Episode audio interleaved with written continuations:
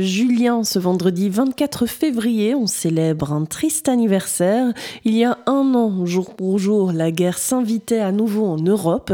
La Russie lançait son invasion en Ukraine. Aujourd'hui, un an plus tard, le conflit est malheureusement toujours d'actualité et ces derniers jours, la menace nucléaire est de nouveau sur le devant de la scène. Ouais Magali, ce mardi, le président russe Vladimir Poutine a fait un nouveau discours, un long discours devant une foule d'officiels. Il a de nouveau répété ses arguments pour justifier son invasion. Il parle de défense de la Russie face à une menace occidentale qui voudrait détruire la civilisation russe. Il parle également de culture russe, de traditions religieuses et de ce qu'il appelle des dérives occidentales lorsqu'il parle des couples homosexuels. Bref, il met en avant un monde idéologique russe qui doit se défendre face à la menace de l'idéologie qu'il juge déviante occidentale. Mais l'autre point important de ce discours, c'est la question du nucléaire, puisque oui, Poutine a tout simplement annoncé que la Russie suspend sa participation à l'accord New Start, un accord qui a succédé au traité START. Et c'est quoi ce fameux traité START? Eh bien, il s'agit d'un traité entre la Russie et les États-Unis. Le traité START a été instauré en 1991 pour contrôler et pour limiter les armements nucléaires. Euh, concrètement, il limite le nombre d'ogives nucléaires et de capacités de lancement, euh, que ce soit des avions, des sous-marins ou bien des lanceurs terrestres.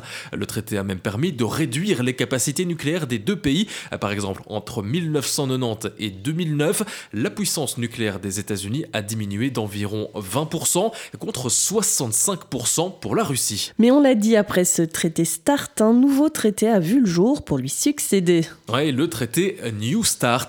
Il a été conclu cette fois en 2010 entre Barack Obama et Dimitri Medvedev.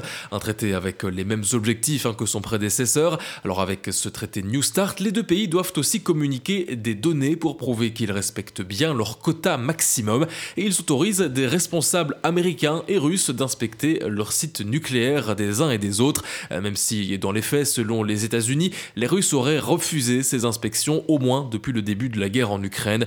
Le traité devait s'achever normalement en février 2021, mais il a été prolongé de 5 ans jusqu'en février 2026.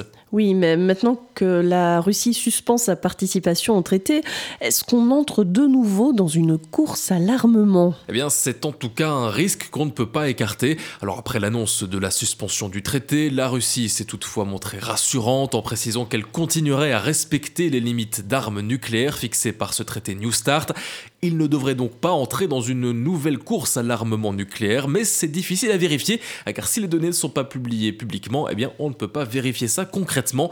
Par contre, les Russes lancent une menace très claire, une autre menace, si les États-Unis effectuent de nouveaux essais nucléaires, eh bien ils en feront de même. En réalité, cette annonce de suspension de l'accord côté russe serait plutôt une sorte de menace supplémentaire contre l'Occident, un rappel que les Russes possèdent eux aussi un arsenal nucléaire important et qu'ils seraient prêts à l'utiliser si nécessaire. Des menaces qui font encore grimper l'escalade autour du nucléaire. Merci Julien.